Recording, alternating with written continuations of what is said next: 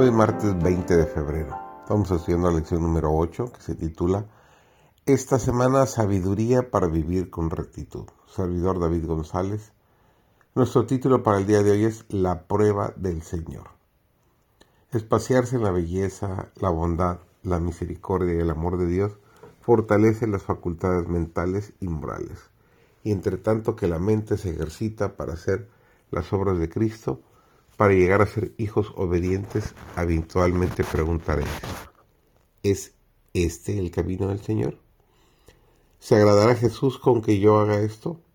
¿Este proceder será para agradarme a mí mismo o para agradar a Jesús?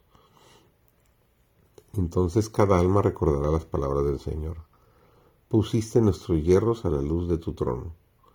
Muchos necesitan efectuar un cambio radical en la tendencia de sus pensamientos y acciones, si desean agradar a Jesús. Nuestros pecados rara vez nos parecen tan terribles como lo son a la vista de Dios. Muchos se han habituado a seguir una senda de pecado, y sus corazones se endurecen bajo la influencia del poder de Satanás. Sus pensamientos son cautivados por la mala influencia de éste. Pero cuando la fortaleza y la gracia de Dios se oponen con la voluntad a las tentaciones de Satanás, se aclara su mente. El corazón y la conciencia, al ser influidos por el Espíritu de Dios, se hacen sensibles, y entonces el pecado aparece tal como es excesivamente pecaminoso. Entonces es cuando realmente ven y comprenden los pecados secretos, confiesan sus pecados a Dios, se arrepienten de ellos y se avergüenzan del pecado. Él los quita de la luz de su rostro y los pone a sus espaldas.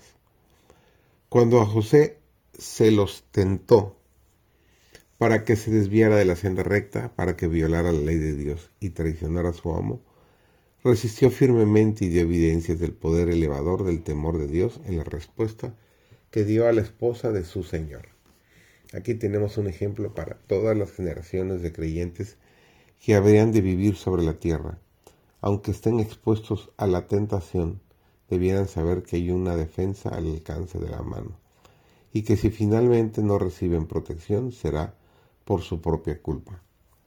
Dios será un pronto auxilio y su espíritu será un escudo.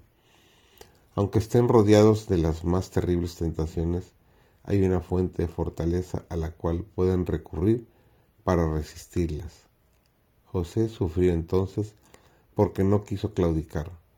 Había puesto su reputación y su interés, sus intereses en las manos de Dios. Y aunque se le permitió que fuera afligido por cierto tiempo, para prepararlo con el fin de que ocupara un puesto importante, el Señor protegió esa reputación, que había sido ensombrecida por una malvada acusadora, y más tarde, a su debido tiempo, permitió que resplandeciera. Dios usó incluso de la prisión como un camino que lo conduciría a la elevación. La virtud proporcionará a su debido tiempo su propia recompensa.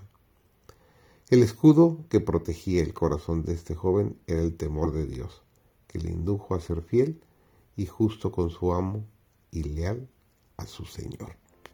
Que tengas un bendecido martes.